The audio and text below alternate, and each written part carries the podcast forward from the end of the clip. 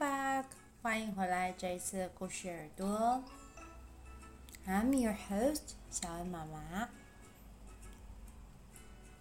今天我们要来讲女巫的故事。上一次的树懒变成超级英雄的故事，不知道大家还喜欢吗？这一次小恩妈妈又要带来女巫的精彩故事喽。到底是一个法力高强的女巫，还是是一个吊东吊西的女巫呢？就让我们一起听下去哦。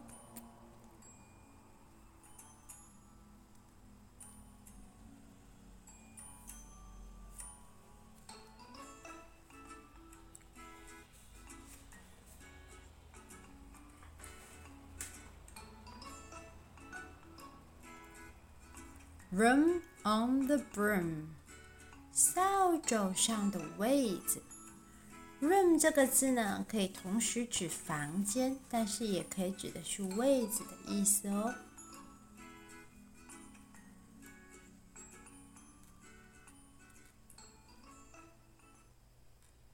The witch had a cat and a hat that was black, and long ginger hair in a Bread down her back。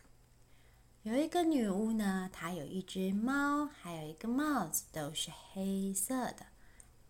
Cat 跟 hat 分别是猫还有帽子。还有 ginger hair，ginger 是姜的意思，姜黄色的头发。In the bread，bread 是辫子，像编辫子一样的，在她的头后面。今天呐，女巫呢就骑着扫帚，带着她的猫，还有她的黑色高帽子，骑上扫帚。女巫骑上扫帚要干嘛？They sat on their broomstick and flew through the wind。他们呢坐在他们的 broomstick，就是扫帚的棍子上面。然后一起飞越云霄。The witch wailed, and the cat spat when the wind blew so wildly it blew off the hat. 可是呢，wind 就是风，blew so wildly 大力大力的吹，吹掉了女巫的 hat 帽子。 The witch wild，这个时候女巫就开始哇哇大叫。Cat spat，小猫咪也跟着喵喵大叫。Down，down 就是下降的意思。Cried the witch，and they flew to the ground。于是女巫就笑着笑走，带着她的猫飞到了地面上。They searched for the hat, but no hat could be found. 他们呢很认真的在寻找 hat，就是女巫刚刚掉的黑色高帽子，可是哪儿都找不到。Out of the bushes, on thundering paws, there bounded a dog with the hat in his jaws. 就在这时候呢，从浓密的灌木丛里面传来了一阵脚步声，是一只狗狗，它把帽子咬在它的嘴里面。He grabbed it politely, then eagerly said, "I am a dog as keen as can be. Is there room?" on the brim for a dog like me？他说啊，我是一只非常诚恳的小狗，是不是你的扫帚上能有个位子给我这只小狗坐坐呢？Yes! cried the witch, and the dog clambered on. 女巫呢，就答应让小狗，毕竟她也帮她找回了帽子，坐上了她的那根扫帚。所以现在扫帚上有 cat, witch, and dog. 有小猫咪、女巫还有狗狗。The witch tapped the broomstick and whoosh, they were gone. 接着呢，女巫用她的魔杖挥动了一下，拍拍她的扫帚，他们就飞上了天空。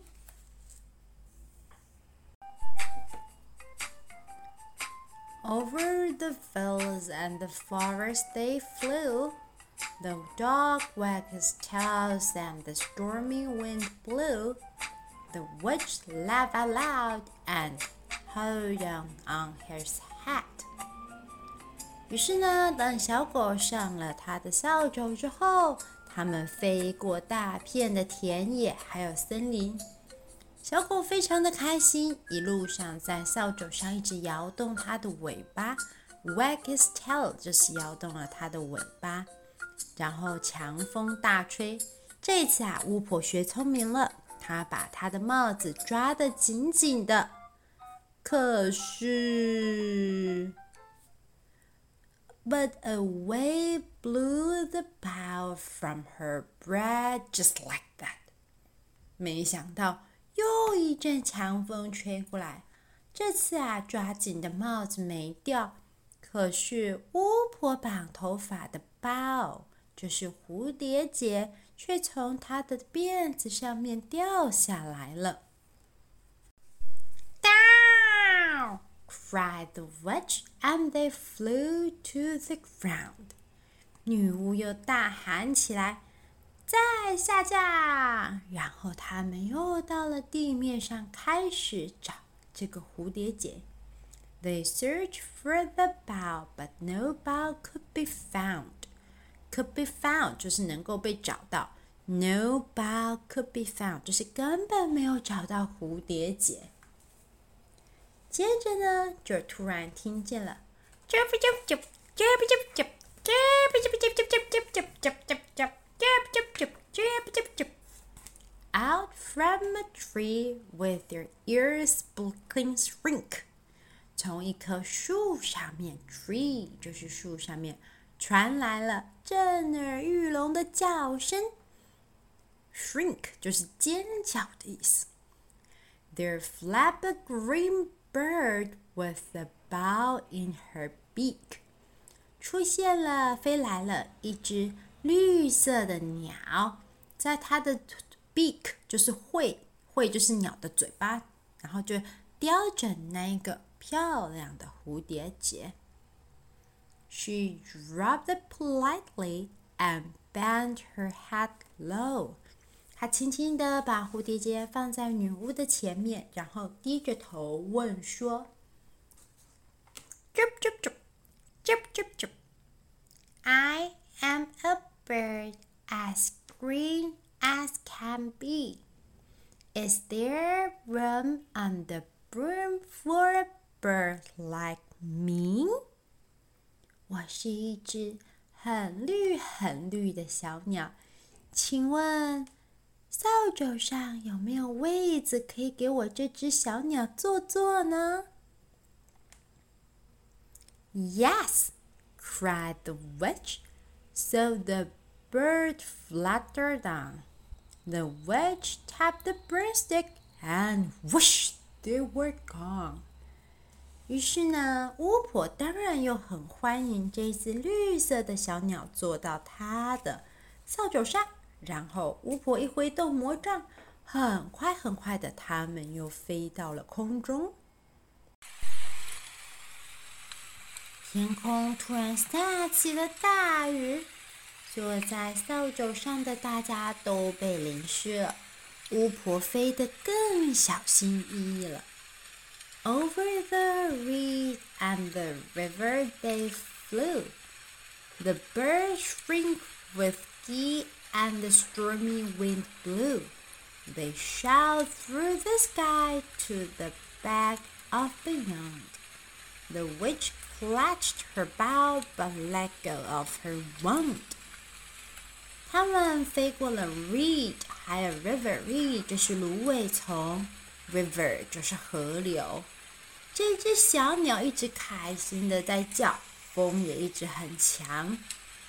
然后呢，又下雨又刮风，使得他们呢从天空上快速的飞过。巫婆不得不小心的驾驶。这下她除了有帽子要顾，还有蝴蝶结要顾，可是却不小心把她的魔杖掉下去了。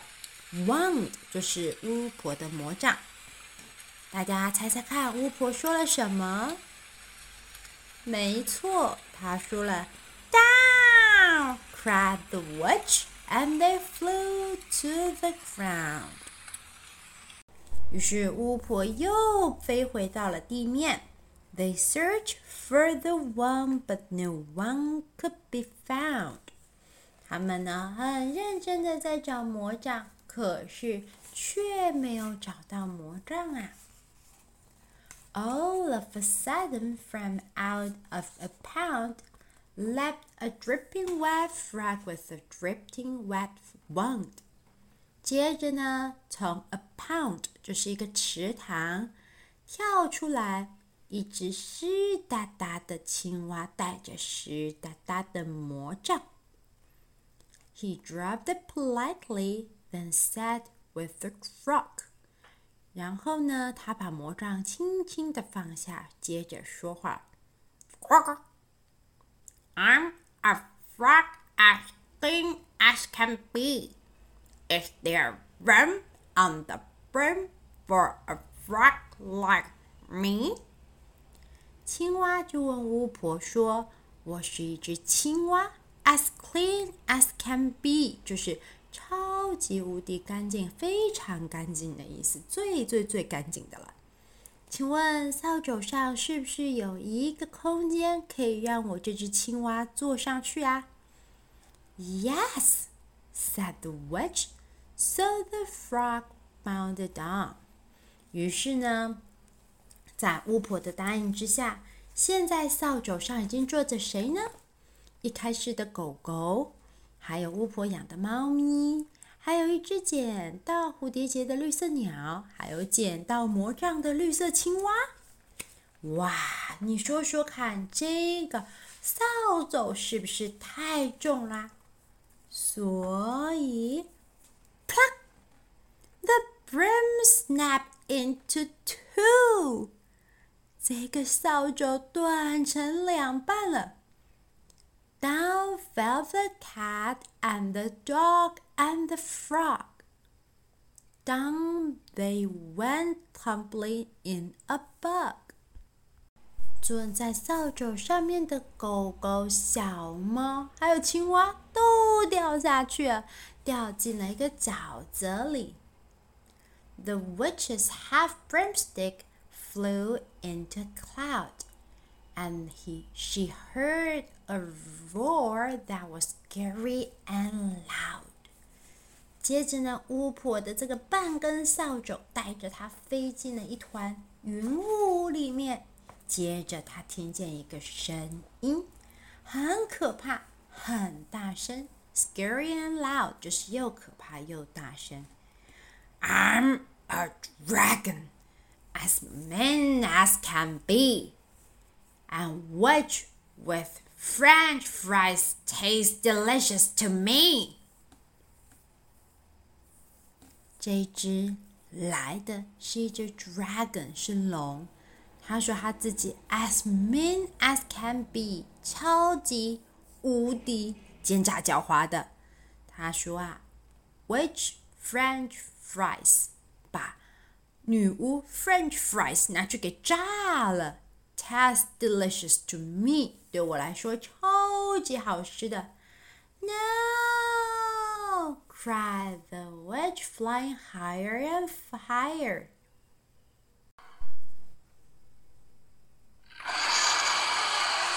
Help! cried the witch, flying down to the ground. 在喷火龙的追逐之下，女巫大叫。只有半截扫帚的他根本飞不到哪里去。Oh no! The dragon drew near with a glint in his eyes and said, Just this once I'll have wedge without fries. 这一次我就吃没有炸过的女巫吧。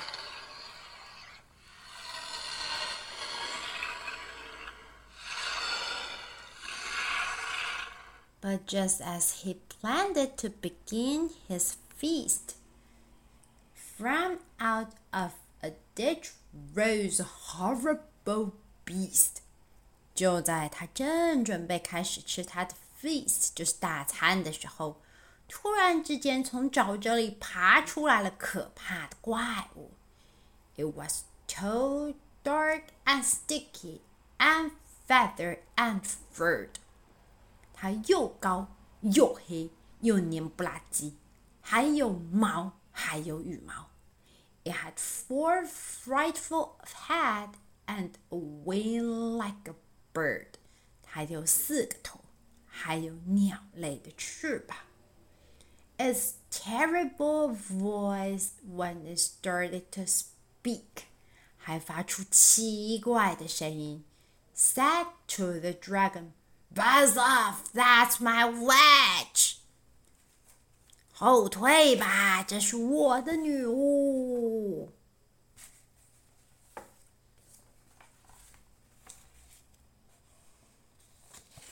The dragon drew back and he started to shake. 这只喷火龙好害怕。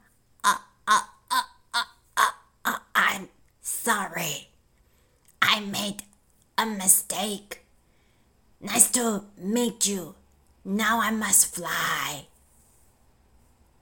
喷火龙说：“呃，我很抱歉，很高兴见到你。现在我得走了。”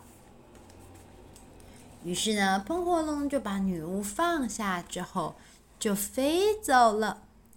Thank you, thank you, oh, thank you. The grateful witch cried. Grateful 就是很感激不尽的意思。这个很感激的女巫说：“太棒了，谢谢你，谢谢你。Without you, I'd be in the dragon's inside. 如果不是你们的话，我想我一定就被龙给吃进肚子里面啦。”接着重新获救的巫婆。念起了一串魔法。She muttered a spell. Ixy, zixy, zoxy, zoom. Then out of rose a truly magnificent broom. 巫婆念完她的咒语之后，就出现了一个有高级座椅的漂亮魔杖。上面一共有三个椅子，给小狗坐、小猫坐、巫婆坐。一个鸟巢，for the little green bird，给小鸟做的绿色鸟巢。And 还有一个 shower 水龙头是给青蛙的。With seat for the wedge and the cat and the dog, and a nest for the bird and pool for the frog。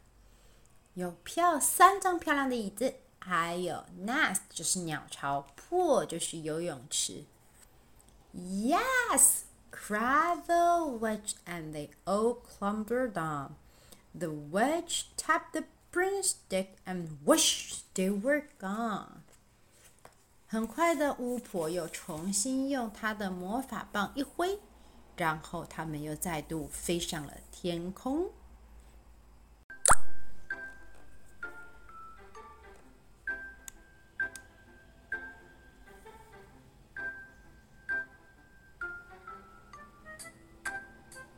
今天的故事《Room on the Broom》就讲到这里啦。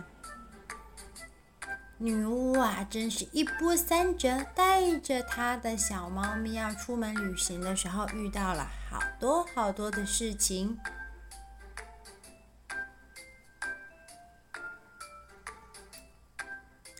好女巫是很善良的，对吗？她让好多小动物都上了她的扫帚。所以最后，这些小动物都帮助了她。这次的故事希望大家喜欢。